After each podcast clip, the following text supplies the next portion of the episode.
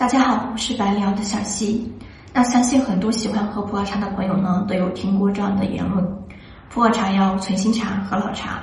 那新茶年份不久，滋味鲜爽，但由于茶性偏凉，所以不能常喝；而老茶呢，经过岁月的沉淀，茶性逐渐转向温和，滋味醇厚甘甜。一般来说，任何时候喝都是没有什么问题。那么老茶喝的是什么呢？经常会有茶友说。老茶喝的是岁月，喝的是韵味。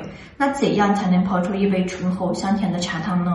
今天呢，就以我们二零一四年的景脉来给大家具体的分享一下普洱老茶的冲泡方式。二零一四年的景脉到现在已经有了将近八年的转化期，那年份呢已经是非常不错的，而且是放在昆明干仓存放，那茶香纯正，色泽黄褐。那冲泡老茶呢，建议大家首选紫砂壶。紫砂的保温性和吸附性好，可以吸附老茶的仓味，激发老茶的茶性。那我今天准备的是一百八十毫升左右的紫砂壶。那投茶量的话，我们可以控制在八到十克。冲泡的第一步呢是温壶，这一步是非常重要的。把沸水注入壶中，盖上壶盖，用沸水淋壶一圈后呢，把水倒入公道杯中。